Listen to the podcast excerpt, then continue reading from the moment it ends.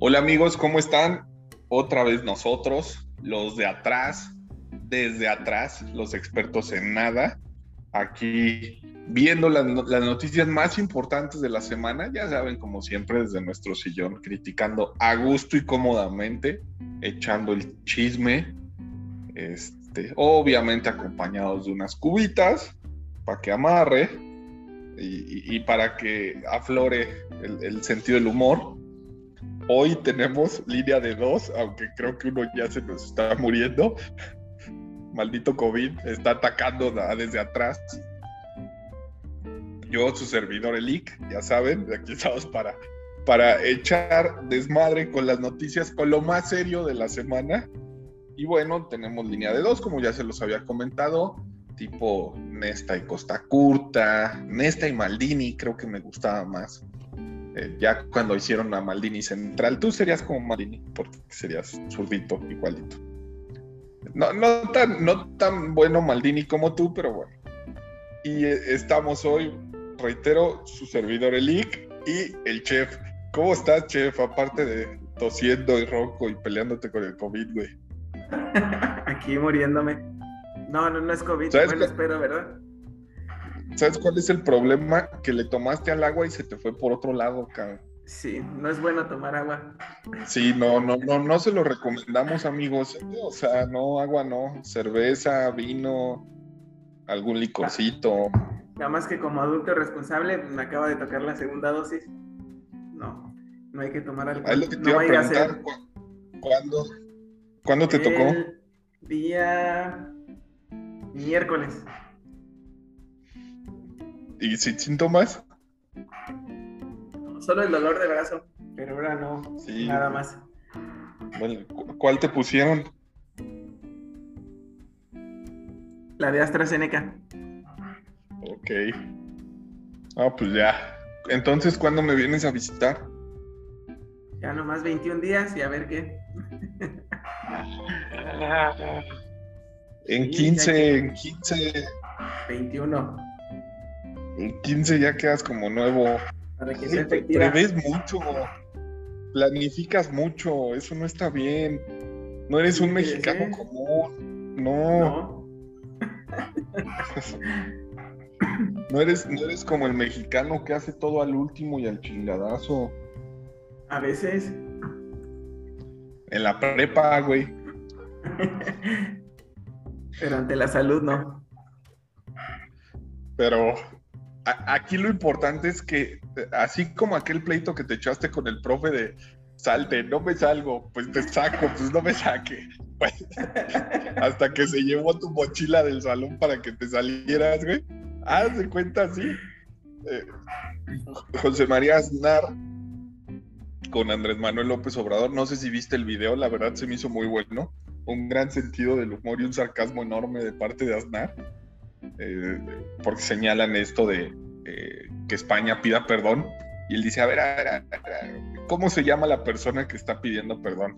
No, pues Andrés, Andrés que Andrés Manuel, que López Obrador, y, él muy, muy risueño dice, ah, sí, tiene todo el nombre azteca, o sea, súper claro. Eh, al grado que termina diciendo Obrador, es un apellido que viene de dónde, de dónde, no me acuerdo, creo que de Santander. España. Y no me refiero al banco. Entonces se burla muy sutilmente de López Obrador y que al final del día sabemos que son temas cortinas de humo. No sé tú cómo lo viste, mi estimado chef. Pues sí, o simplemente creo que es otra vez hacerse la víctima, porque el día de hoy le hacen la pregunta de que qué va a pasar, que, si vio cómo le contestó y lo que pensaba este Aznar sobre el tema, en donde así como dice, ¿no? Dice Andrés por parte de los aztecas y Manuel por parte de los mayas. Sí aplicó todo el sarcasmo que, que podía. Y como lo dices, cortina de humo porque seguimos con, con, el país de cabeza y pues tiene que salir a, a, todos los días a su mañanera, ¿no? Ya no encuentra temas y como en todo, al momento que le contestan, simplemente él dice, no, yo no voy a, decir groserías, no le voy a faltar respeto a nadie, pero mientras en redes ya hizo que la gente se empiece a pelear, que otra vez haya una separación, que ya ahora hasta involucres a otro país a decir que, porque obviamente en España también surgió el tema y empezar a decir que ellos nos vinieron a, a salvar de, de que pues, en México eran muy salvajes, los sacrificios. Entonces es algo que pasó hace 500 años que ni tú, ni yo, ni nuestros abuelos, ni tatarabuelos vivimos, no lo peleamos y no es algo que ahorita vaya a ser estaba por nacer, estaba yo por nacer. Pero ya te tocó la colonización, ya, ya naciste católico. Muy poquito. Ah. Me acuerdo de vida en adelante. Ah, ya ves, ya, ya, ya los sacrificios a corazón abierto, ¿no? No.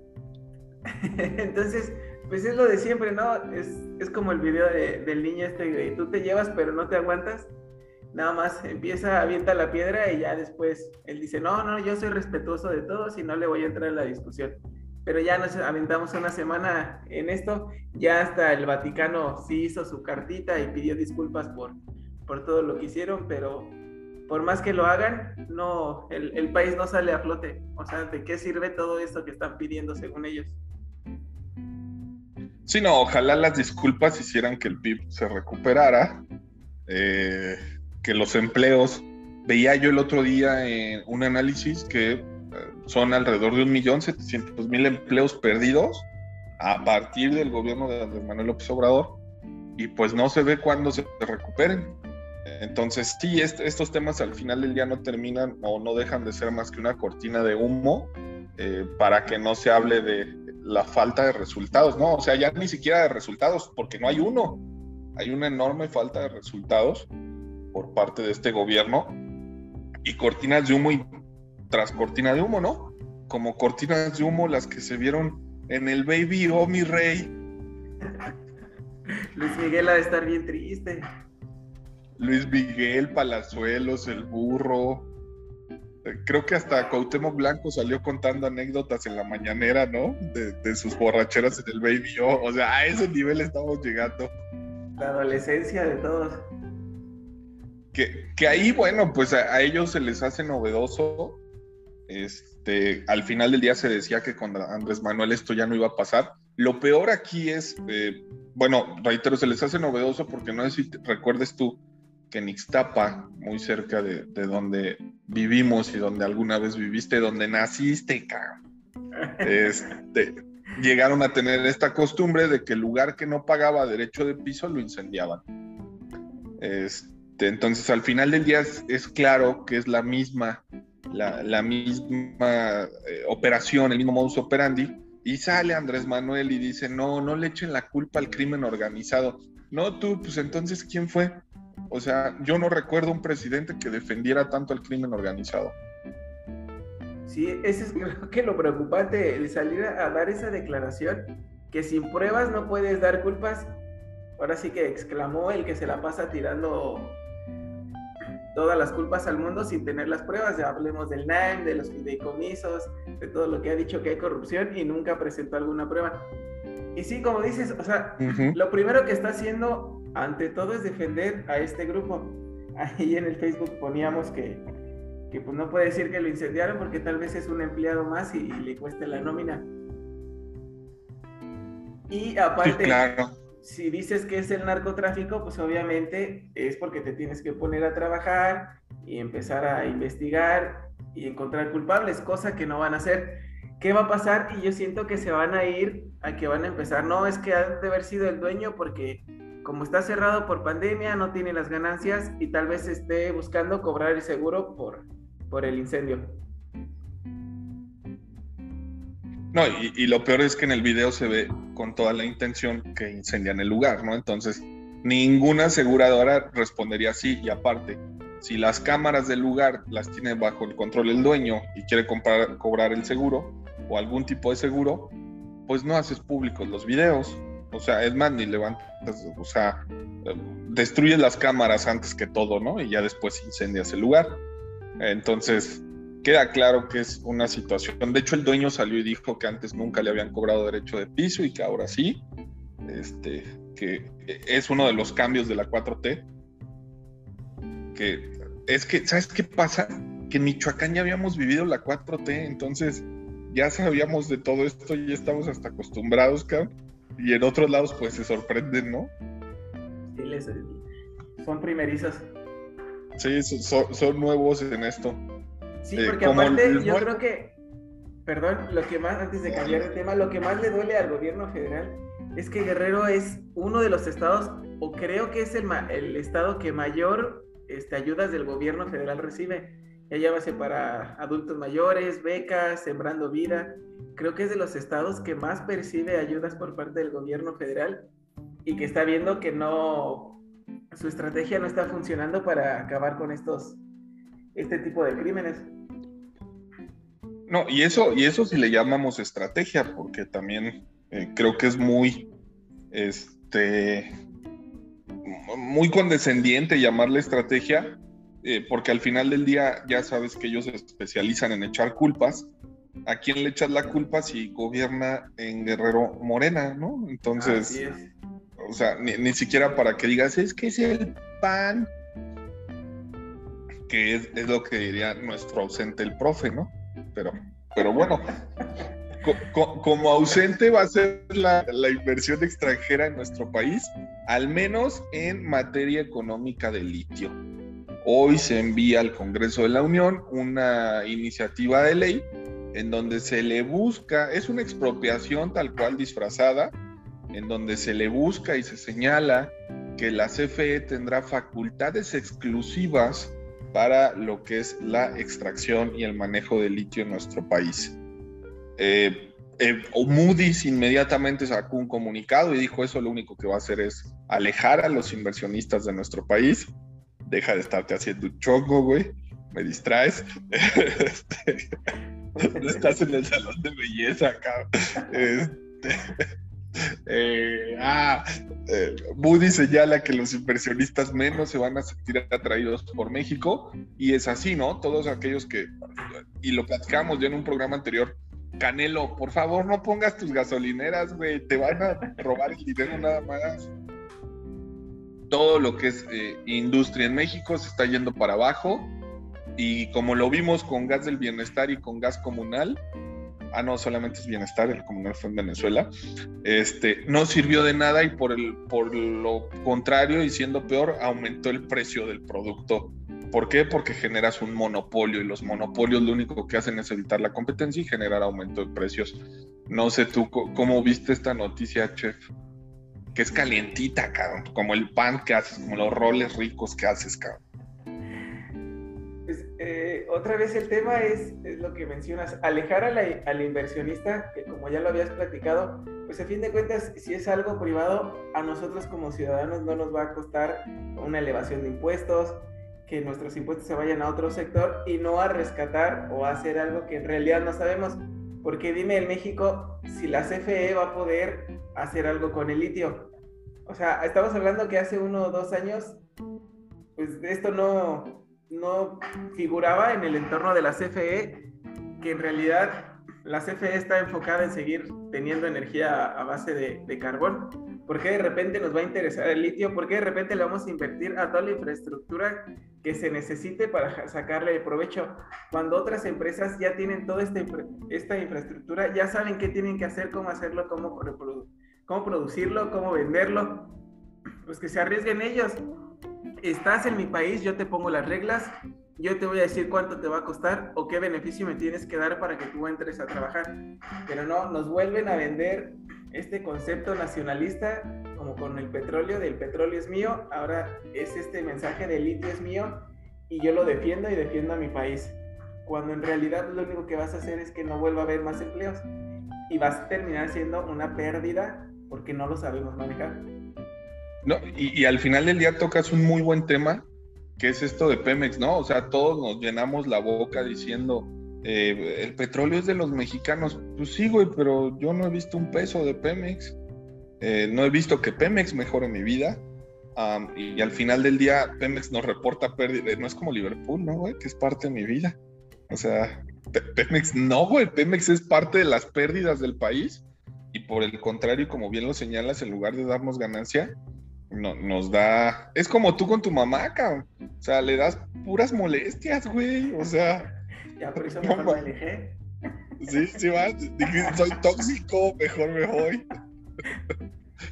Sí, porque con Pemex todavía que absorbe nuestros impuestos, todavía tengo que andarme pagando la gasolina, todavía tengo que pagar el gas. Eso es lo peor y lo que la gente no ve, o sea, no solamente son las pérdidas multimillonarias de Pemex, aparte pagamos una gasolina cara.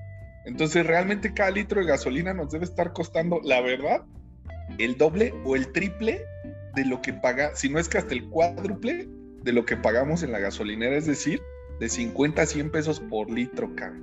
Ese sería el precio real, real. Sin problema. Exactamente, entonces acá pues vamos a lo mismo y aunque suene trillado y aunque suene muy, muy chistosito, eh, y es más, ahorita le entramos de una vez a ese tema, eh, pues Venezuela tiene las mayores reservas de petróleo del mundo, pero de nada te sirve tenerlo si no lo puedes explotar o usar correctamente y en beneficio de tu población. Igual Venezuela tiene la gasolina más barata del mundo, pero el pedo no es la gasolina, es que no, pues ya nadie tiene coche. Entonces, de nada te sirve.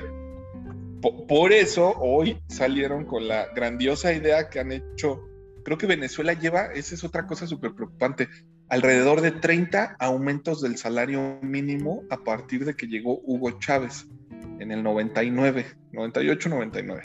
Entonces, 99, 2009, 2020, entonces estaríamos hablando de alrededor de uno y medio aumentos por año, ¿no? Al salario mínimo. ¿A qué voy con todo esto? Para que vean las repercusiones de aumentar y aumentar y aumentar el salario mínimo, solamente evitas la inversión y generas inflación. Y como ya no pueden con su hiper ultra archi requete medga contra superinflación, ahora le quitan ceros a la moneda, ¿no? ¿Con qué finalidad se hace? Pues de tratar de que la moneda eh, baje en cuanto a su hiperinflación, pero realmente eso es un paliativo, es como, es como tener, no sé, una enfermedad muy grave y tomar aspirina creyendo o engañándote a ti mismo con que te vas a curar, ¿no? Este, hoy Venezuela es eso. Dióxido de cloro en el COVID. Exacto, exacto. E, es lo mismo, o echarte tu té de tila creyendo que eso curaba el COVID, ¿no? Este, no, sé si viste esta noticia de Venezuela y los seis ceros. Vi algo de, del que reportan más o menos el 1200% de inflación en, en el país. Y entonces, pero a ver, explícame.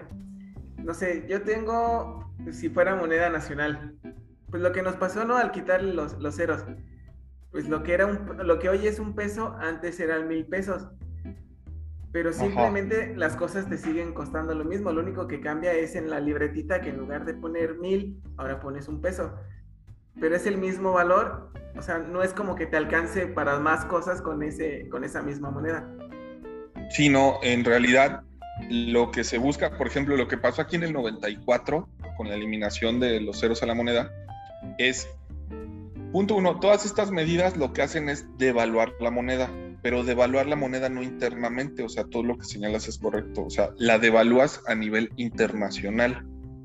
Es decir, si yo voy al mercado en México, como se maneja en pesos, será lo mismo 25 pesos a 25 mil pesos, hablando de ese momento, ¿no? Voy a poder consumir o mi, o mi, mi poder adquisitivo va a ser el mismo voy a poder comprar un gancito, tres sopas, X, Z, ¿no? Eso no va a cambiar. Lo que cambia es la relación de un peso contra un dólar. Porque antes mil pesos era un dólar, ahora sería un peso un dólar, no sé si me explico, a priori. Y ahí la devaluación de tu moneda es la que va a ir fluctuando. Entonces, aquí en México lo que pasó en el 94, la intención de devaluar a propósito la moneda es porque entraba en vigor el TLC, eso es, alguien que, eso es algo que también nadie nos ha dicho. Como entra el TLC, tú no podías tener un dólar contra mil pesos. Porque imagínate simplemente el intercambio eh, de monedas entre un, un, empresario mexicano y un estadounidense. Entonces se devalúa la moneda a propósito para tratar de equiparar el peso y el dólar. Y entonces ya es bien diferente un dólar, 10 pesos ah, cabrón, o sea, ya cuando hagamos transacciones hasta la forma de pago va a ser más sencilla. Esa fue la intención y normalmente esa es la intención cuando se devalúa una moneda. La diferencia es que aquí en México sí traías la inflación controlada. Entonces sabes que la devalúas, pero que la moneda se va a terminar poniendo o entrando a esta inflación. Obvio, sí, te vas a llevar a, pobres en el camino, claro, después con una inflación controlada se pueden eh, recuperar. En Venezuela no. En Venezuela, como lo que no hay es control de la inflación, tú solamente devalúas para efectos internacionales. ¿Por qué? Porque recordemos que Venezuela ya vive de lo que mandan los venezolanos de Estados Unidos. Entonces la medida simplemente es para que su mercado interno, para imprimir menos billetes, por poner un ejemplo, para que circule menos moneda en Venezuela, eh, en lugar de miles de millones, que ya sean miles nada más, y que la operación del día a día de los venezolanos con respecto al dólar sea un poquito más sencilla. No, no cambia su situación interna, pero a la larga es la misma historia porque la hiperinflación que traen no la están controlando y no la, no, ni la van a controlar, ni es su intención controlarla. Su intención de esto nada más es equiparar un poquito con el dólar para que las transacciones internas sean más sencillas. Es como cuando Julio César Chávez Jr. dijo, ah, pues yo no sé por qué no nada más imprimen más billetes y ya desaparecemos más pobres. Sí, o sea, exacto. Al final, no sé si hasta salieron videos donde niños jugaban con billetes de mil bolívares porque decían, pues es que ya mil menos seis, pues ya no vale nada, güey. Este, y claro, esa es la intención, o sea, la intención es como regresar el reloj y tú ya sabes que otra vez el reloj se te va a ir para arriba. Eh, o el kilometraje de tu carro, ¿no? O sea, ok, antes mil bolívares, hoy será un bolívar, ok, pero para efectos del dólar va a ser lo mismo. Simplemente lo que haces es que cuando envíen dólares a Venezuela, en lugar de darle eh, tres billetes mil bolívares, le vamos a dar diez de un bolívar. Pero ya sabemos que en un mes, en dos meses, en tres meses, va a ser otra vez lo mismo. Le vamos a tener que dar otra vez tres billetes de mil bolívares. No sé si me, explico en ese sentido, o sea, porque la inflación, la inflación no, la traes controlada. Ajá. Entonces nada más es como que un paliativo momentáneo y otra vez va para arriba. ¿Para qué? Para que mi operación con los países eh, o con Estados Unidos en específico siga operando de, manera más práctica. Entonces, lo vamos a seguir viendo esto en Venezuela, así como los aumentos al salario mínimo, este, porque es lo mismo, o sea, bajas la moneda, la devalúas y luego otra vez aumentas el salario mínimo y entonces ahí va otra vez la inflación para arriba, más, más, más, más, más, más, más, y, da lo mismo. O sea, realmente es verle la cara a la gente.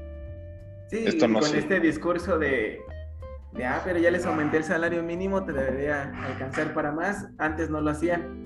Pues sí, pero lo que comentábamos la vez pasada, ¿no? O sea, en dos años el tema del frijol que se fue de 20 pesos a 40 pesos el kilo, es un 100% en dos años en un alimento súper básico para la canasta mexicana. Y que si lo vemos, acabas de dar un súper ejemplazo, güey, para, para, efectos económicos. El, el, limón, el frijol aumenta su precio 100%. ¿Y el salario mínimo cuánto aumentó? Pasó de 80 pesos a 140. Entonces, 80 y 80 serían 160, es decir, aumentas la inflación de la mano del aumento al salario mínimo. Es decir, tus bienes y productos van a aumentar igual que como aumentes el salario. Entonces te va a alcanzar para lo mismo. Si yo aumento el salario o para menos. Ajá, porque, por ejemplo, a ti te aumentan el salario mínimo a ti, pero esta inflación es en el frijol, en el arroz, en el aceite, en el azúcar, en el huevo, en todos los productos que al fin de cuentas se te va a salir de las manos y no va a ir a la par tu aumento de salario mínimo con el aumento de todos los productos.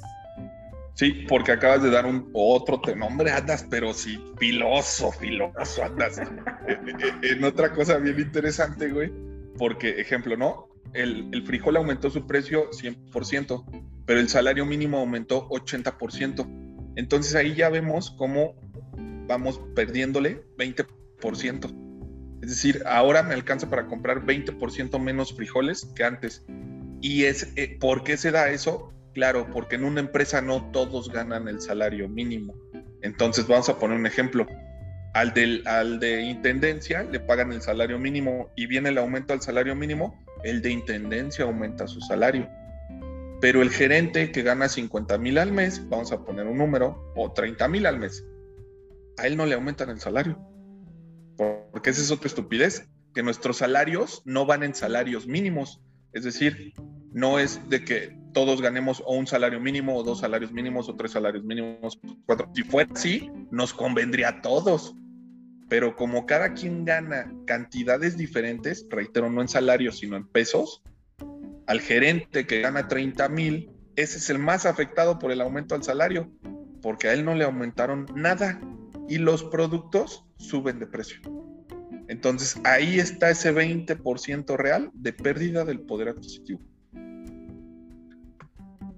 Entonces, eh, eh, son temas muy interesantes que nuestros fieles, eh, nuestro fiel auditorio sabrá valorar.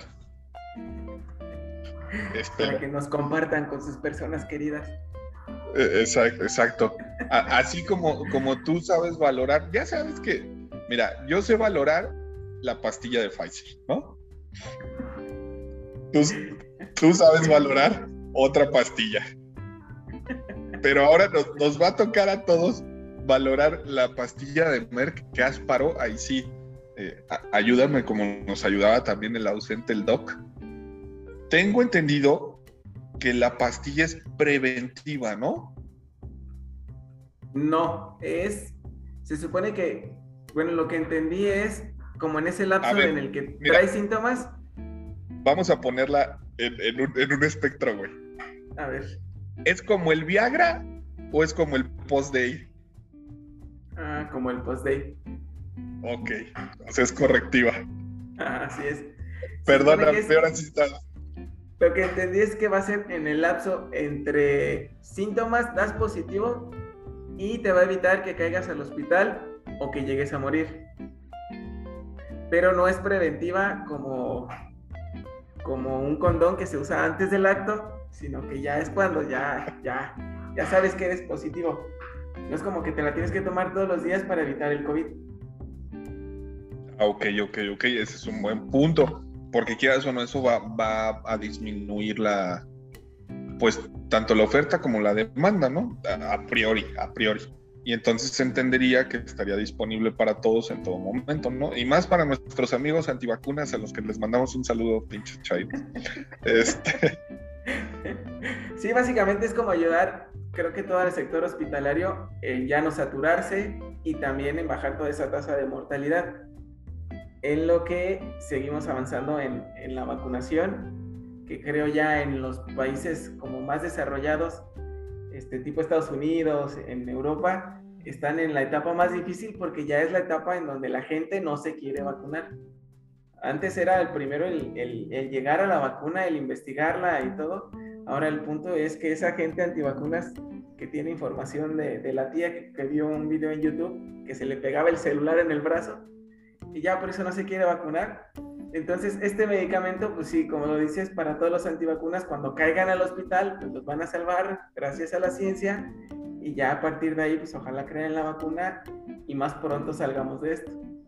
No, y, lo peor es que esa tía a la que se le pegaba el celular, pues no mames, tenía tres días sin bañarse, cabrón. Sí, que no, como, no mames, se, le pega, lo, que le pusiera cerca se le iba a pegar, güey, estaba toda pegostiosa, pegajosa, guanca. Eh, eh, y, y, que aparte sería como la... Es igual que con el medicamento este que habíamos hablado de las gallinas, se supone que ya está en etapa de FDA y, todas estas organizaciones también fuera de Estados Unidos para que las, las aprueben y ya puedan empezar a, comercializarse. Es lo que te iba a preguntar, ¿en qué etapa se encuentra esta pastilla del laboratorio Merck? Este, tengo entendido que en octubre, ah, pues ya estamos en octubre. Este, ya se nos fue el año. Eh, terminan este mes la, la etapa 3, la fase 3, y ya presentan los resultados completos para que se les autorice su, su distribución. Para registro. Ajá, entonces en primer mundo lo más seguro es que tal vez finales de noviembre, diciembre ya esté disponible. Aquí no, no te lo aseguro. ¿Por qué no, güey? Pues porque... ¿A poco crees que, crees que Gatela detenga con Cofepris? No, pues va a decir es que no, no, está bien evaluada, no sabemos si funciona, no hay estudios científicos que lo digan. darle esa pastilla a un niño le quita la vida a un adulto. Ah, sí. Entonces, no, mejor ni nos hacemos esperanzas ni nada de que llegue algo así a nuestro país. Pues sí, habrá que ir a, Estados Unidos por nuestra pastilla o algún país de un poquito mejor gobierno y más avance. Podemos empezar a importar. Eso sí, para que veas. Inviertan con nosotros. en este ámbito de la pandemia creo que son buenas noticias, van mejorando. Como nos comentó el médico, no es que sustituya a la vacuna ni nada por el estilo, creo que es aterrizarlo simplemente a que nos va a evitar tanta hospitalización, tanta muerte y yo creo que quitarnos también ese miedo de que si nos contagiamos, ya sabemos que hay un medicamento que va a evitar que te mueras y regresar a, cierta normalidad. La verdad es un, es un personaje muy positivo el médico, o sea, siempre, siempre que le decimos, oye, este medicamento, este pedo, salió esto del COVID, güey, siempre su, mensaje es, el vaso está lleno, cabrón, esto ya se va a acabar. Siempre es, no mames, eso no ayuda ni madres. sí, al, final del día eh, es un buen, al final del día tienes toda la razón, es un muy buen aliento para esto de la pandemia porque también nos va a ayudar con las variantes, ¿no? A, tener cierto control, aunque ya sea un medicamento correctivo y no preventivo. Como me resulta muy preventivo, güey, y muy previsor, que ya, ¿te acuerdas que en algún programa leíamos lo, que era la revocación de mandato? Y señalaba que se tendría que tener el padrón electoral y todo esto, ah, quedamos que a partir de noviembre, diciembre, ¿no? Y ahora resulta que ya hoy el INE da fecha para la ratificación, para la revocación de mandato, en marzo del 2022 se haría la consulta. Es decir, ya es un hecho. Y entonces la ley, ¿qué onda? Hay que cumplir los caprichos del presidente para, no, para evitar que hable mal de nosotros. Que al final del día es otro distractor, ¿no? Porque imagínate, este tema ya lo puede agarrar de aquí a marzo una vez a la semana, este, una vez al mes. Y, ¿no?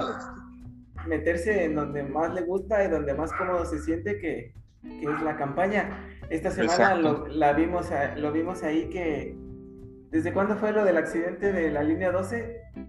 ¿Marzo o mayo? Tiene, como mayo, mayo, mayo fue.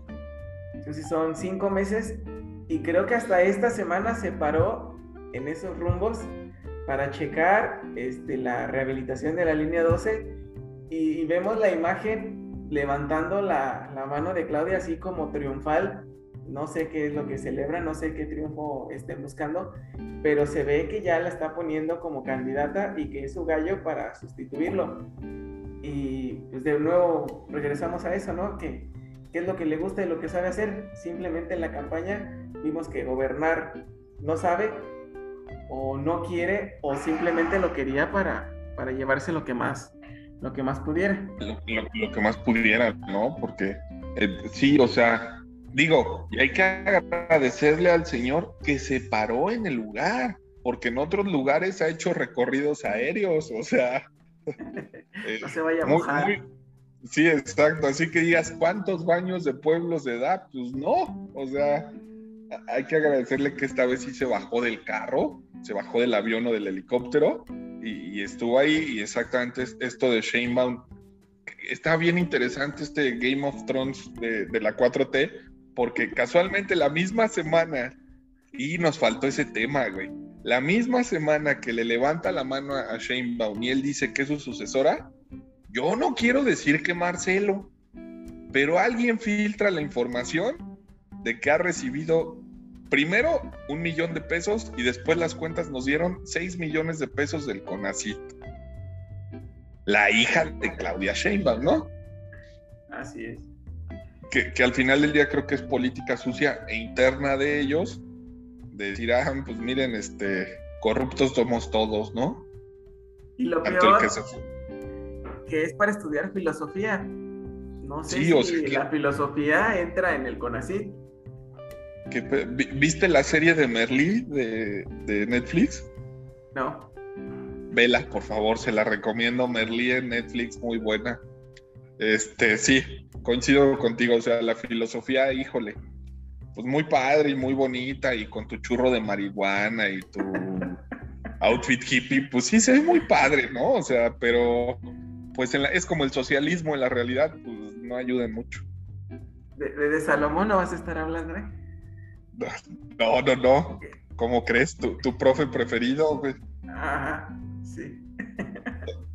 Todos aquellos que han conocido a Salomón en la Prefeco saben de qué hablamos.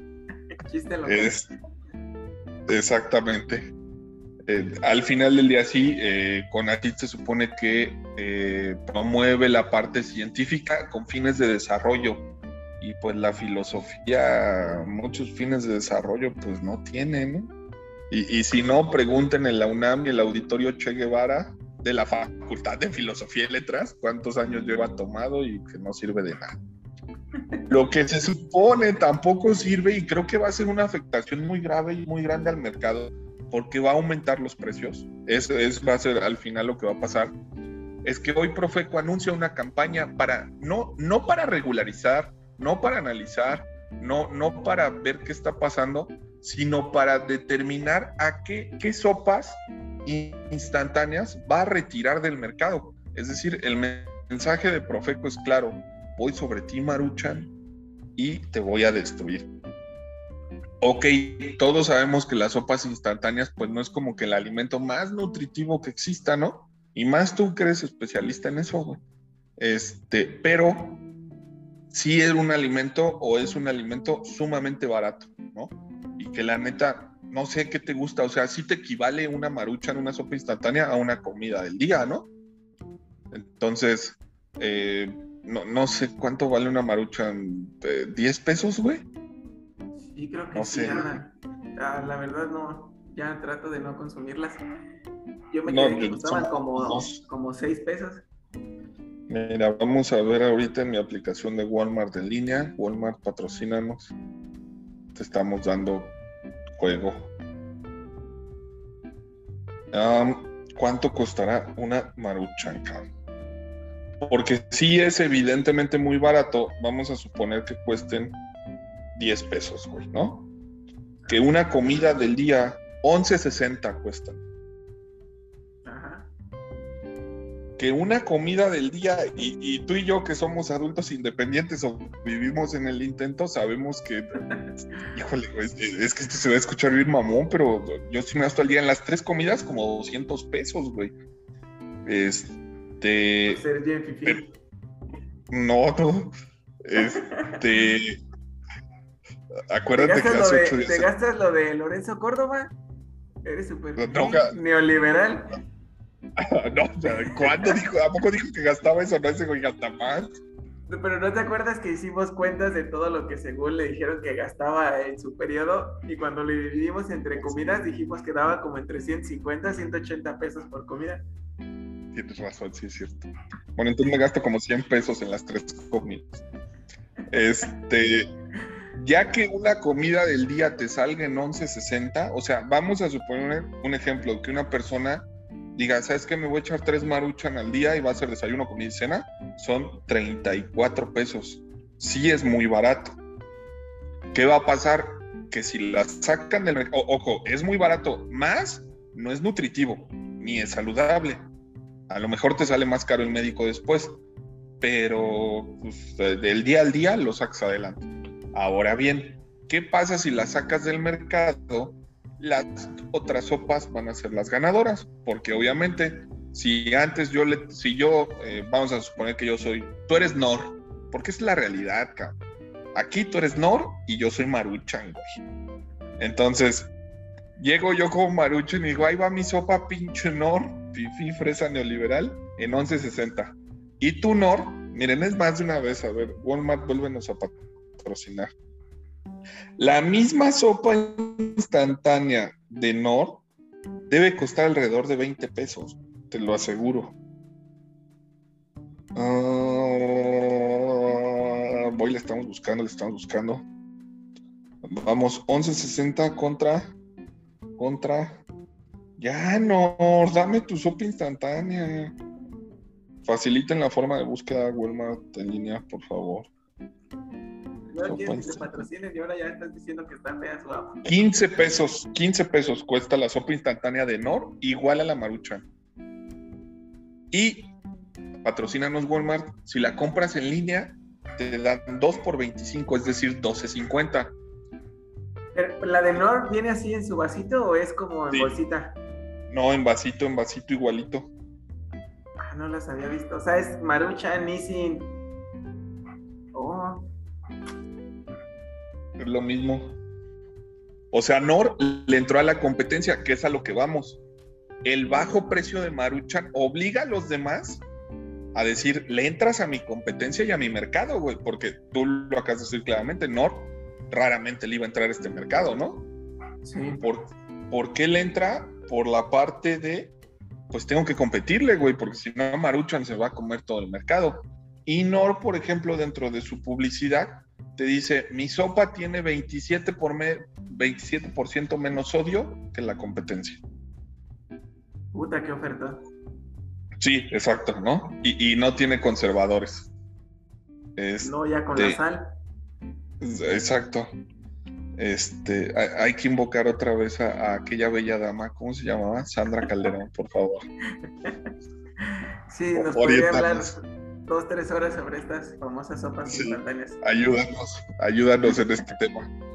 Este, bueno, ¿qué va a pasar? Que al fin del día, si sacas a Maruchan, Norque va a decir, ay papá, vuelvo a mi precio de 20, 24 pesos por una sopa. Y al que terminas afectando más es al pobre. Porque Si, antes, no comía, ahora menos. Y, y la otra, también yo creo que este, este tipo de alimentos, como lo platicamos en ese programa que, que mencionas, todo lo El de la hermosa y bella Sandra Carlino. ese. Lo que mencionábamos, ¿no? De que muchas veces comemos mal por las prisas, porque tenemos que ir a trabajar, y mucho de este mercado que compra una sopa instantánea es porque llegabas malamente, porque ni siquiera somos buenos para darle las instrucciones, le ponías agua y la metías al microondas, que fue con lo primero que intentaron hace varios años frenar la compra de este producto porque decía que te causaba cáncer. Y sí, en realidad pasaba, porque metes un isel al microondas, obviamente va a soltar muchos químicos dañinos. Pero entonces a, lo que voy es que es la rapidez, como lo dices, vas hasta el Oxxo, pagas 10 pesos, llegas a tu casa, pones a hervir agua, lo vacías 5 minutos y tu sopa está lista. Sabe bien porque trae demasiado saborizante. Aunque traiga ahí los camarones que nadie ve, tres piececitas, su verdura, todo es liofilizado. Y ya te lo comes y ya cenaste o ya desayunaste, ya comiste en menos de 10 minutos. Ahora, si nada más vas a atacar una marca, es igual que con los sellitos octagonales, no van en pro de la salud del consumidor, van en contra de las empresas si lo que quieres es sacar todas las sopas instantáneas del mercado, tal vez ahí sí dirías, ah, bueno, nos están quitando algo que sí es dañino. ¿Qué pasa también? Si sacas todas, ¿qué va a pasar con el precio del atún? Porque después de una sopa instantánea creo que es el alimento más económico y rápido de consumir.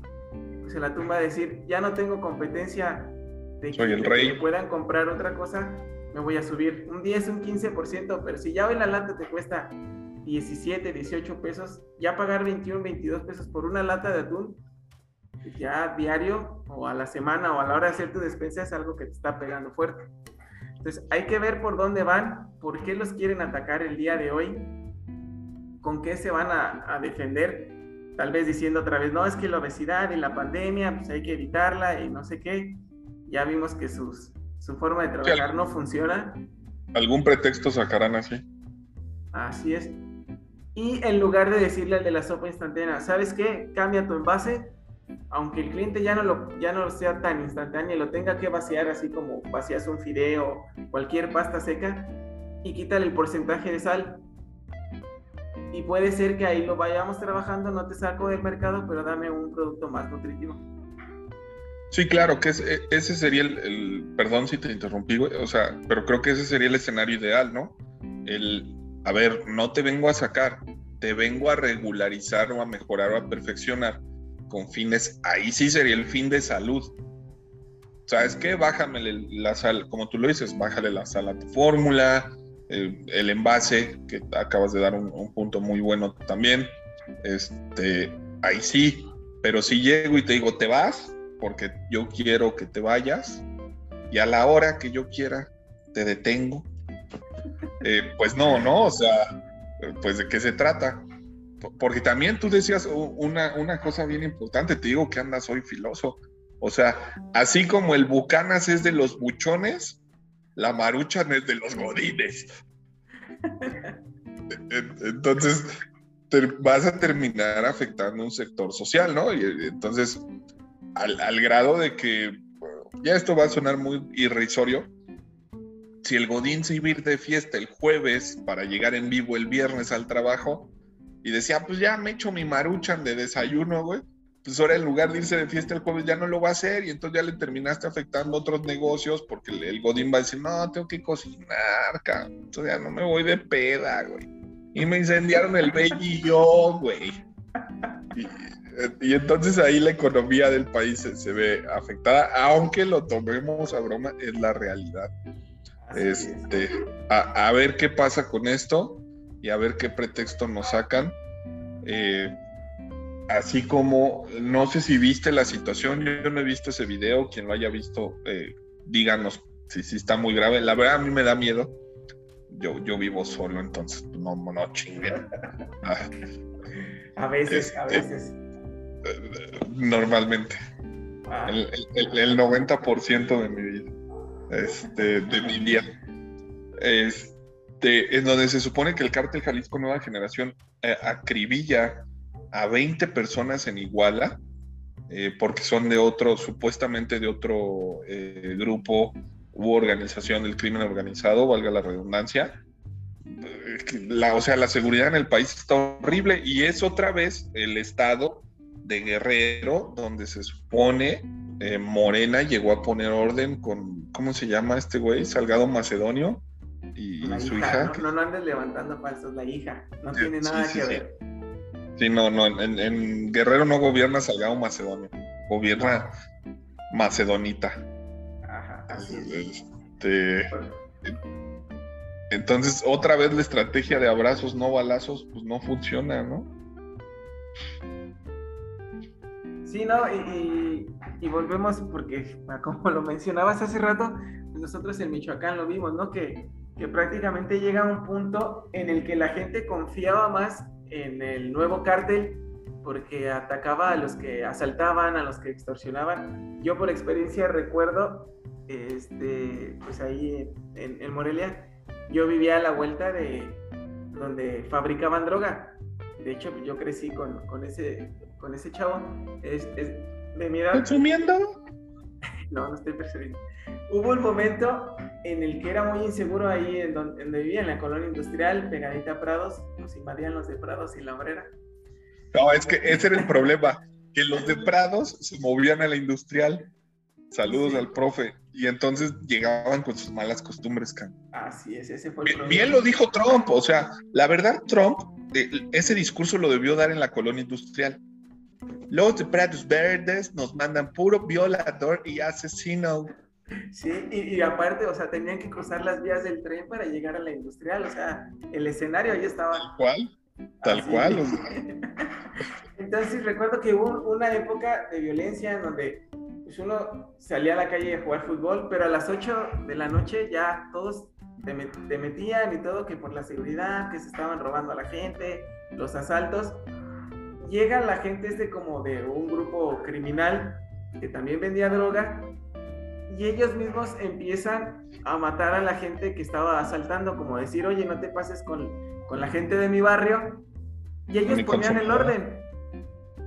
Terminaban poniendo el orden de lo que pasaba. Entonces, se supone que esto que pasa en Guerrero, llegan los del cártel de Jalisco y a los que matan son gente de otro cártel que está extorsionando a la gente de ahí cosa que se supone que debe de hacer como la seguridad, ya llámese el ejército, marina, guardia nacional, policía federal, ¿no? Entre los mismos cárteles, entonces la gente que dice, ah, yo confío en, mejor en el cártel de, Jalisco y ya los protejo y el día que alguien los ataque, pues ellos son buenos conmigo y se van ganando a la gente y van creciendo en todo, en gente, en el movimiento, se van haciendo más fuertes.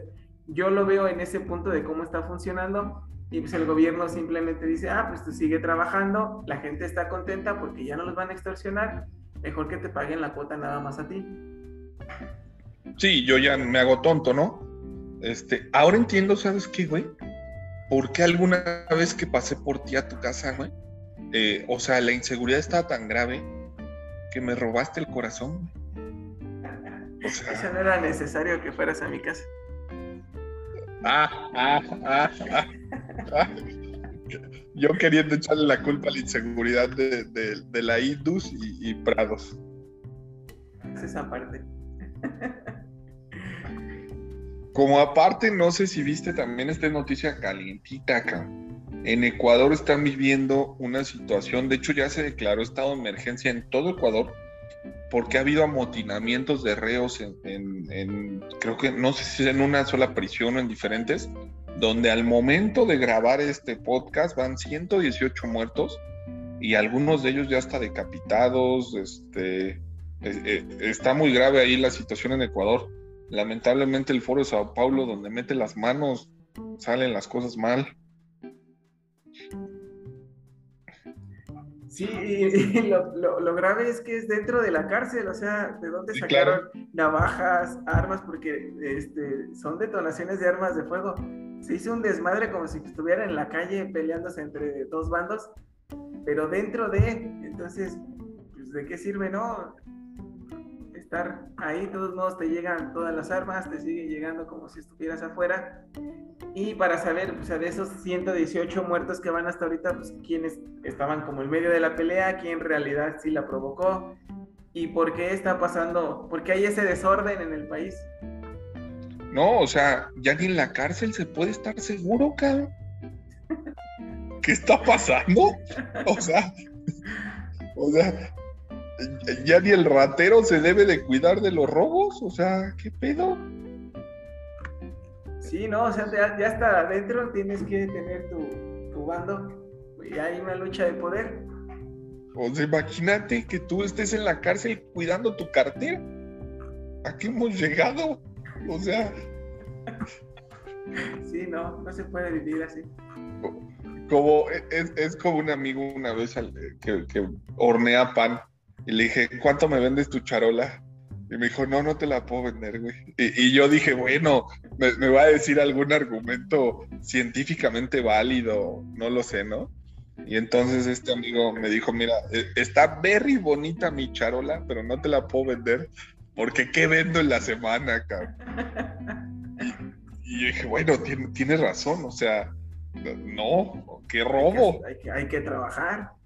Claro, claro, o sea, no es, ah, bueno, pues mañana horneo otra charola, ¿no? No, o sea, ya horneé esta, cabrón. Esta me debe de, la debo de administrar para toda la semana, güey. Así como una empresa surcoreana, si no me equivoco, está demandando a Netflix porque su argumento es, oye, tengo muchos clientes, cabrón, porque todos quieren ver la del juego de calamar. ¿Ya la viste? La estaba empezando a ver. Ok, yo no la he visto ahí, si me la cuentas te lo agradecería. Este. Y bueno, la empresa surcoreana demanda a Netflix porque dice, ya, güey, me estás haciendo vender mucho, güey. Hay mucho tráfico de usuarios y ya no puedo con tanto, güey. Así como un amigo mío. Creo que su argumento es de decir, o sea, yo estoy dando el servicio a mucha gente, estoy haciendo que mucha gente vea tu serie, pues págame algo. Dame más. Sí, o sea, cuando en realidad Netflix está haciendo que toda la gente te contrate a ti y te pague por el servicio que tú ofreces. Yo la haciendo como bien chaira esta empresa. Eh, en lugar de que aproveches el tráfico que Netflix te da, vamos a poner un ejemplo, ¿no? Eh, Cinépolis instala un cine en una plaza comercial y entonces al lado del cine yo pongo un negocio de lo que tú quieras, ¿no? De este, venta de ropa. Y entonces todo el que vaya al cine, pues va a pasar conmigo. Y es como si yo le digo a Cinépolis, oye, págame más, güey, porque la gente que viene contigo me viene a comprar ropa, Sí. Es, tu culpa. Además, hasta tontamente, pues esta empresa puede decir, ah, va, porque tal vez le estén contratando por un mes, porque se supone que la serie hasta en un día te la puedes aventar. ¿A poco? Un contrato, sí, son creo que nueve capítulos. Ah, no está tan larga. No, entonces le hago un contrato en donde diga, sí, adelante, pero son mínimo seis meses, doce meses o dieciocho meses. Claro. siempre has tenido, siempre has tenido la mente de tiburón, cabrón. O sea. Elías Ayub, llévatelo, llévatelo, Elías Ayub. Ya no me falta encontrarme a una hija de Slim. Ah, ¿qué pasó, eh? ojalá este, ojalá lo escuche, lo escuche, ya sabemos quién. La almohada. Sí, para que la almohada te dé ahí una, una regañiza. no, pues es referente a Arturo de que tienes que trabajar, esforzarte, saberte vender y con suerte algún día te casas con la hija del hombre más rico de México. Sí, claro, o sea, aparte yo creo que debió ser fácil, ¿no? O sea, como que se encontraron en la parada de la combi y fue amor a primera vista. Casi. ¿No? O sea, o, a lo mejor, ¿sabes que iban sentados al lado en la combi o en el camión y ahí se ligaron? Sí, sobre todo ella en el transporte público. Sí, claro, obvio. Algo que, que a lo mejor nunca pensamos que iba a pasar, pero pero pues ¿qué pasó, no? Como en Inglaterra, que ahora traen... ¿Por qué les encanta el socialismo a la gente? O sea, ¿no, no vieron lo que pasó con la Segunda Guerra Mundial y antes de? Eh, Inglaterra, un país totalmente capitalista, empieza a aplicar eh, situaciones ahí socialistas como el Brexit y ya sufren las primeras consecuencias del Brexit, que es, tienen un desabasto enorme de combustible, y como salieron de la Unión Europea, nadie en la Unión Europea les vende gasolina. Y entonces eh, van a aplicar la de unos cuates míos. El ejército le va a entrar a la distribución de gasolina. O sea, eso va a salir peor que no han visto en toda Latinoamérica lo que pasa. Eh, entonces, algo que nunca pensamos ver, lo estamos viendo. Bueno, a ver, por ejemplo, ellos supongo no producen su gasolina, ellos no tienen pozos petroleros ni nada por el estilo como nosotros. Obviamente todo lo compran, este, pero en este momento, ¿por qué? O sea, no hay un bloqueo como tal. Ellos pueden comprar la gasolina o porque es el desabasto. Ah, porque no prevén, que eso es, eso es eh, la estupidez del Brexit, no prevén que al salir del Brexit, si yo tenía ejemplo, yo antes le, vamos a suponer que Inglaterra le comprara combustible, vamos a señalar uno, ¿eh? que no, no es así en la realidad, pero vamos a suponer, a Italia. Al salir del Brexit, el acuerdo de la Unión Europea es, nadie trata con Inglaterra. Y o el que deba o quiera tratar con Inglaterra hará tratados de libre comercio en específico o en solitario. Entonces, salen del Brexit y vamos a vamos a suponer que tenían 10 litros de gasolina, ¿no? Y ellos dicen, bueno, me gasto uno al mes, me da para 10 meses y por lo tanto me da tiempo para negociar algún tratado de libre comercio en combustible con países de la Unión Europea, cosa que no han hecho. Y entonces su reserva, pues se les terminó. y por eso, que, si alguien es muy inteligente, sabía lo que le iba a pasar a Inglaterra. O sea, darle tiempo al tiempo. y el día de mañana ah, decirle, ah, ahora sí tienes necesidad. Pues la que te costaba 10 euros, ahora te va a costar 20. Si quieres. Si no, síguele buscando. Eh, ¿Y cómo? Si quieres. Sí. E, exactamente esas son las consecuencias del socialismo. Eh, que al final del día es lo mismo que hablamos de lo de las sopas aquí en México. Ellos salen de la Unión Europea y entonces vamos a suponer el mismo ejemplo, Italia. Italia estaba obligado a por la Unión Europea venderle combustible a Inglaterra. O sea, ni siquiera era de te lo vendo o no te lo vendo, te lo tengo que vender, cabrón. ¿Por qué? Porque los dos estamos en la Unión Europea y tú, Inglaterra, eh, eres uno de los grandes eh, operadores financieros de la Unión Europea, entonces te lo tengo que vender. Y a lo mejor hasta se estipulaba un costo como de cuates, ¿no? Más accesible. ¿Por qué? Por la interrelación y la ayuda de la Unión Europea. Al salir Inglaterra de la Unión Europea pasa exactamente lo que tú dices. Italia dice, ay papá, voy a recuperar lo que tú invertías en la Unión Europea y el precio de mi combustible. Y entonces aquí viene la traba, ¿no?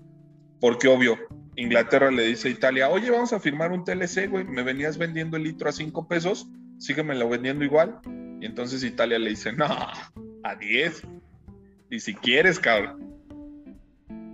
¿Por qué? Porque ahora es, güey, en la Unión Europea, Italia va a ir con España y le va a decir, oye, ¿no ha ido Inglaterra a comprarte? No, pues sí, ¿y en cuánto se lo dejaste? En 8. No mames, súbeselo a 10, yo se lo estoy dejando en 10. Y ahí, si ocupan 20 litros, yo te los compro a ti, España, a 8 y se los vendo en 10 y ganas tú y gano yo, güey. ¿Por qué? Porque ya Inglaterra no es parte de la Unión Europea. Entonces lo, que hicieron los ingleses fue ponerse la soga al cuello, porque así como les, va, les está pasando ahora en combustible, les va a pasar en todas las materias que ellos no tengan la capacidad de sustentar su consumo. Cuestión, esto de lo autosustentable es muy estúpido porque ningún país en el mundo lo puede hacer. Simplemente Italia tiene un problema de miel, no como tú, que tú derramas miel. Este, eh, en donde al final del día siempre le tiene que comprar miel a otros países. Entonces sería estúpido que Italia diga, ay, quiero ser autosustentable en miel. No lo eres ni lo vas a poder hacer porque no tienes las condiciones para hacerlo. No hay un país en el mundo que diga, mi ubicación geográfica me da, el ejemplo, Japón, no tiene una gota de petróleo. Es como si Japón dice, ay, yo voy a ser autosustentable en petróleo. Güey, por tu ubicación geográfica no tienes petróleo, cabrón. Ni lo vas a tener. No hay forma, güey. Entonces, ningún país del mundo puede decir, yo seré autosustentable y me va a funcionar. Ninguno y ninguno ha, resultado. Todos terminan fracasando y con cosas como esto de Inglaterra. E, e, es por eso realmente el desabasto. Y lo que también ya salieron a decir, que ya lo he oído creo que aquí, que fue el desabasto es por una simple y llanamente compra motivada por el pánico. O sea, ya ese pretexto, ya no estamos en la pandemia del 2020, en donde sí hubo esa, esa compra. Otro de lo que dicen es que por falta de choferes que se regresaron a sus países, que al momento de independizarse, digamos así, Inglaterra, este, pues dejó de dar permisos, dejó de dar licencias y ahora no hay quien la distribuya. No lo creo porque, como lo dice, si fuera así, simplemente el gobierno diría, ¿sabes qué? Váyanse de choferes y traigan y distribuyan la gasolina. Simplemente es algo que, como aquí cuando no hubo gasolina, dijeron, ah, es que los de antes, y pues es que no la habían comprado. Entonces, allá están sacando pretextos y a ver cómo, cómo les va con, con este sentido de la gasolina. ¿Qué, ¿Qué pasa? Igual la economía se va a estancar porque, por ejemplo, no sé, un médico pues, se tiene que mover en su carro, tiene que ir a ciertos lugares que tal vez si ya se fue y se formó cuatro horas, ya no vio uno o dos pacientes, entonces esos pacientes ya no le van a pagar y ella no va a traer dinero para comprarse su maruchan. Y frenas la economía del país. E, exactamente, de veras, te digo que andas filoso. Y checando los datos a nivel mundial, lo peor de esto es que Inglaterra es el mayor productor de gasolina de Europa. Entonces, para que veamos cómo terminan afectando estas políticas de, querer ser autosustentable y nacionalista y, lo que hay en mi país es mío. Ya me imagino la, la campaña de la gasolina es de nosotros y no la vamos a vender. Exacto. Y al, y al final del día no te sirve de nada, ¿no? Así como, como no sirve de nada la misma política en nuestro país, donde se señaló y también eh, lo hemos hablado, ¿no? Y, aquella bella dama eh, también nos, nos, nos, instruyó al respecto, Sandra Calderón. Saludos. Este, esta parte de lo autosustentable y los, los transgénicos, que en lo personal, y creo que coincidimos tú y yo en eso, pues, estamos a favor de los transgénicos, este, pero en nuestro país, eh, desde hace un par de años, a partir del López Obrador, se han emitido políticas que los regulan y hasta prohíben y entonces hoy México sufre porque eh, tiene un récord de importaciones de granos. Es, así, ¿no? Sí, no, o sea, creo que nos la vendieron como que íbamos a ser autosustentables. Nos siguen vendiendo de que es pues, el país donde tiene su, su dieta básica en, el maíz, en el que por qué no somos, este, no podemos tener un maíz que no sea transgénico, porque tenemos que seguir importando. Se supone que se iba a acabar, pero en el periodo de enero a agosto del 2021 este, sigue aumentando el volumen de, de importaciones y ahí claramente se ve que ese objetivo no se puede lograr porque como lo mencionaste necesitamos los unos de, los otros, sin meter religiones, pero así es. Sí, claro, simplemente eh, somos el mayor importador de maíz de Estados Unidos. O sea, y, suena hasta absurdo, pero es que así es. ¿Por qué? Porque a lo mejor a nosotros nos falta tecnología, materia prima, mano de obra, que ellos sí tienen. Entonces, pues no pasa nada. Pero ya cuando entras en esta política de voy a ser autosustentable y pues mira, ahí están los resultados, que al final del día terminas dependiendo más de otros países y suena trillado esto, pero Venezuela, ¿no? Este, autosustentable y hoy depende de las remesas de Estados Unidos, que para allá vamos y corriendo. Entonces, si desde ahí ya no eres eh, autosustentable en la economía interna, pues en lo demás menos, ¿no? Y, simplemente te terminas haciendo más dependiente de otros. Como dependiente.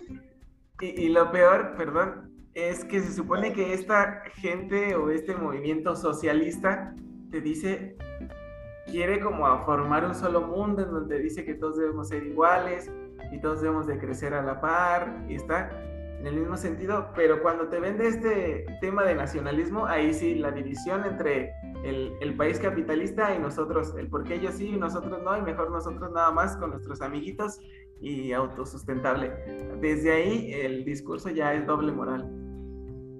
Y el otro aspecto que mencionabas, nada más un paréntesis porque es un tema muy grande, de lo transgénico. Hoy estaba leyendo un artículo en donde ya no le llaman sobre el jitomate y, el tomate, de que le llaman este GABA, así como se oye G-A-B-A, por si lo quieren investigar o leer donde dicen lo del tomate en el que ya es resistente a plagas, en el que ya da más nutrientes, que tiene muchos beneficios y lo importante para esta gente de la ciencia es que no es transgénico, no se le ha inyectado nada, simplemente con las mismas propiedades que tiene el producto ha hecho como que evolucione y sea mejor para, para todos. Es lo que, lo que están buscando. Ese es el tema, no es que sean transgénicos, sino que el propio alimento y toda esta gente que se dedica a eso, que son científicos, están logrando tener mejor alimento, aunque digan que es falso. No, y aparte, o sea, ahí tienes toda la razón, pero a ver, eh, la hipocresía. Si aceptamos chicas trans que no son chicas, ¿por qué no vamos a aceptar un, un jitomate trans, cabrón? Ideología de género, o sea. Al final te lo vas a comer. Claro, claro, por favor. De una u otra manera, eso va a pasar. Porque aparte a como vamos, espérate, lo dirás de broma, pero es bien preocupante, güey. A, a como vamos, ya no vas a saber si es híbrido, natural, de nacimiento, creado, generado, o sea, ya no mames. Y, aplica tanto en personas como en, alimentos. Claro, claro, o sea, en los dos ámbitos. Así es. Ah, y bueno, vamos al siguiente tema que es, ¿quién destruyó a quién? ¿Messi al Barcelona o Barcelona a Messi? Eh, ¿A, qué vamos con esto? el, tope salarial de la Liga de España en donde no, no, lo, no lo pude ver muy bien, simplemente vi que el tope salarial del Real Madrid es tres veces mayor al del Barcelona, si no me equivoco. Siete. Es siete veces mayor. Eh, eso sí es mucho. ¿Qué pedo? ¿Qué está pasando ahí? Pues Pero es por la sanción, ¿no? Ajá, básicamente creo que lo que está haciendo la Liga Española es poner un tope con base a, a tus finanzas y creo que el mensaje es como evitar no sé, puede ser un lavado de dinero en el que tú, Barcelona, digas, me entró tanto dinero en el año, pero de repente gasté el doble en jugadores, en, nóminas y todo esto, y dices, sí, o sea, ¿cómo le haces para gastar tanto si solo entra tal cantidad de dinero? Yo creo que si esto lo hubieran hecho hace algunos años, el Barcelona no estaría metido en este problema financiero, porque simplemente creo que ahorita tiene 97 millones de euros como tope salarial el Barcelona. De esos, Messi implicaban 70 millones. Ay, no mames, es un chingo, güey.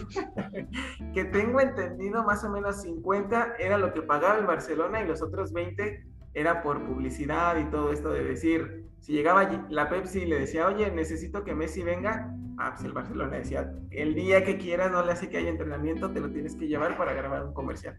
Ahí iban los otros 20 millones, pero eran 70 millones los que ganaba el pecho frío. Eh, o sea, ese pinche nanito es bueno para los números, Sí. Entonces lo que hacen es poner este tope con base a las finanzas del club. Por eso el Real Madrid dice, yo lo hice bien, obviamente demostró todos sus ingresos y entonces le dice, sí, con base a tus finanzas tienes este tope salarial para que no me haga, vayas a hacer un lavado de dinero. Creo que eso es lo que, lo que intenta hacer la liga y puede ser muy parecido, no sé, a lo que hace la MLS, lo que hace la NFL, donde controlas el tope salarial para tener algo más competitivo. Puede ser que por ahí también tenga ese beneficio España. Sí, claro, y al final del día también para evitar eh, una deuda desmedida de los clubes y que al rato, o sea, se formen burbujas tan, tan, tan, tan, tan infladas que terminen explotando, ¿no? Porque evidentemente no es lo mismo lo que va a ingresar eh, el Rayo Vallecano por venta de playeras que el Real Madrid. Entonces eso ya le da acceso al Real Madrid a créditos diferentes, por poner un ejemplo. Lo cual pondría en cierto riesgo sus finanzas porque te emocionas, como yo en el Sirenas Nightclub, y entonces pides, ¿no? O sea, ah, pues ahora quiero este crédito y ahora dame crédito para el otro y el otro y el otro y el otro, y cuando te das cuenta dices, ay, caray, no me alcanza para pagar. Creo que también va en ese sentido y eso generaría también eh, una disparidad muy grande entre el club que no tiene acceso a, créditos con el que sí. Este, entonces, al final del día es para generar una situación de una finanzas saludables y una competencia un poquito más pareja, ¿no? Este, pero no, ese pinche nanito como robaba, ¿eh? Porque, por ejemplo, yo me imagino, sí ha de haber actuado tarde la liga, porque ahorita ya el Barcelona va a ser yo creo que imposible rescatarlo. Ya va creo que en séptimo, octavo de la liga, está un partido de estar fuera de la Champions, de irse a la, Europa League. Entonces, en lo deportivo, pues cuántos aficionados no perdieron simplemente en redes sociales que se fueron a seguir al, al Paris Saint Germain. Ah, no, es que Villamelones hay muchos. Sí, demasiados, o sea, seguían a, a Messi y no al Barcelona. Entonces yo creo que sí dijo la liga, porque este año fue cuando lo que llegó la empresa china, ¿no? Para dar un préstamo a la liga. Rakuten. Ah, no, no, no, no, no, no, sí, ya sé, sí, sí, sí. Entonces la liga haber dicho, oye, ¿por qué estoy llegando a esta instancia de pedir créditos? Y el día de mañana que no lo pueda pagar, la liga china va a decir, ¿sabes qué? Me debes tanto dinero, ya eres mío. Como tú conmigo, o sea, ya que llegas y dices, pues eres mía. Así, tal cual, eso es lo que puede pasar. Entonces yo creo que reaccionaron y, pues vemos qué resultados va, a tener esto del tope salarial para los equipos. Sí, la verdad es, es interesante. Este, a, ver qué pasa ahí con la liga. Mientras mi Real Madrid sigue existiendo y mi CR7 siga marcando goles en el Manju, el Barcelona le puede pasar lo que sea. Ah, Equipo chingo. Regresa a donde debe de estar. Sí, la verdad. Tal, ajá, como los chemos esos que dan vergüenza perdiendo con el Columbus Crew. O sea. Creo que ya la pandemia va a su final. Ya el Cruz Azul está en donde debe de estar normalmente. Sí, las cosas regresan a la normalidad. Cruz Azul perdiendo como siempre. La, la pandemia de bajada. Ya, regresamos a la normalidad. Sí, tienes toda la razón. Muy, muy buena observación. De hecho, eso, ese punto hay que planteárselo al médico. O sea, es irrefutable, güey. No hay forma. ahí están los resultados, baja la, la, cantidad de contagios, de muerte. Cruz Azul pierde otra final, ya no está entre los cuatro primeros. Perdió hace 15 días también otro torneo. ¿Contra quién perdió la vez pasada? Creo que fue una semifinal. Sí, sí, contra Monterrey. Ah, entonces a lo normal, ya. La, la vida otra vez vuelve a ser la misma de siempre. Así es. Cristiano metiendo goles al último minuto. Sí, o sea. Todo, se va alineando de nuevo. Nada más falta que regrese mi peña bebé y ya. Ah, eso sería genial. Ya, pero ya es mucho feliz. La, la vida sería perfecta otra vez. Sí. Pues no sé qué más quisieras platicar el día de hoy. Ah, pues se viene hexagonal otra vez. La siguiente semana. ¿Convocó a Raúl? Sí, creo que ya llegaron a un acuerdo, pero creo que Wolves le pone como consigna que nada más juegue los dos partidos que son el México. Ahora sí que el viaje sea a Inglaterra este, México nada más puede salir una vez del hotel de concentración a entrenar y a los juegos. Nada más. Ojalá ya no, ya, o sea, Funes Mori no tiene nada que hacer ahí. Pues espero que no. A ver si ya también se reconcilia con, con Chichadios. Tu Funes. no, ya vimos que no no da el ancho, o sea, no tiene con qué. No.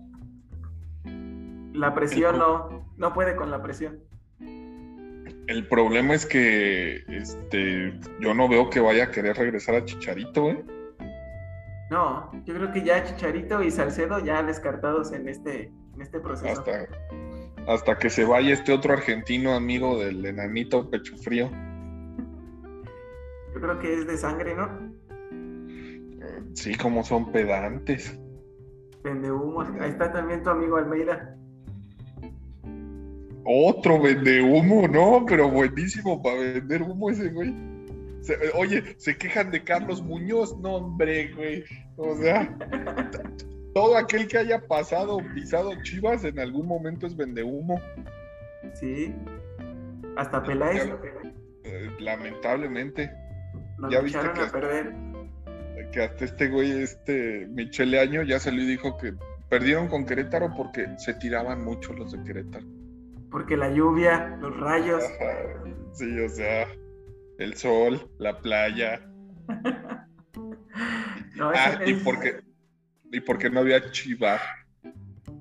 Yo creo que es lo más seguro. Santander ahora no, no, jugó de ese lado. De, de, hecho, no, no va a faltar fin de esto se quejen y digan, oigan, ¿quién apagó el chivar? por eso perdimos. Le afectó la, tormenta eléctrica, lo descompuso en ese partido. De veras. Pero. Saber qué pasa con las chivas en el clásico tapatío. El Atlas anda bien, ¿eh? Sí, nada más la decepción de, que perdió ahí con, con, el Puebla. Bueno, es que el Puebla también anda bien. Oiga, no, ¿no? Perdió con Pachuca. ¿Le dio la vuelta? Sí, güey. Lo empezó ganando y Pachuca le dio la vuelta, así como, como yo a ti, güey. y ganó mi Tuca. Sí, ese Tuca ya aprendió. Muy bien.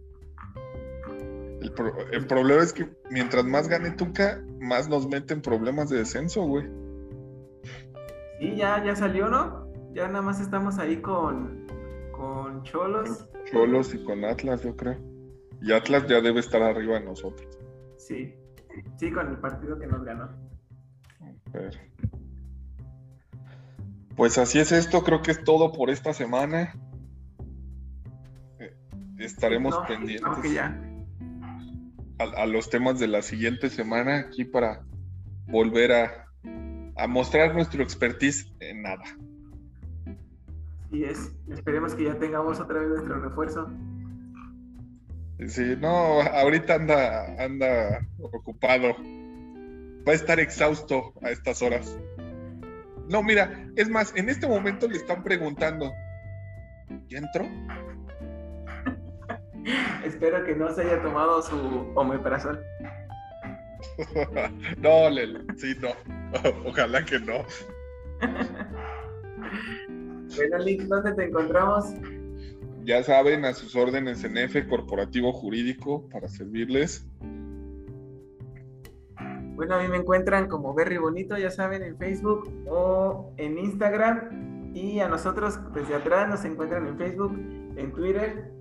Y ya saben que nos pueden escuchar por iHeartRadio, por Anchor, por Spotify, por Google Podcast, donde se les ocurra. Nada más ahí pongan desde atrás en Google y les aparecerá nuestra página para que nos escuchen. Compártelo con más quiera, con quien más quiera. Ya saben que aquí aprenden. y con quien más confianza le tengan. Por favor. Ya está, chef.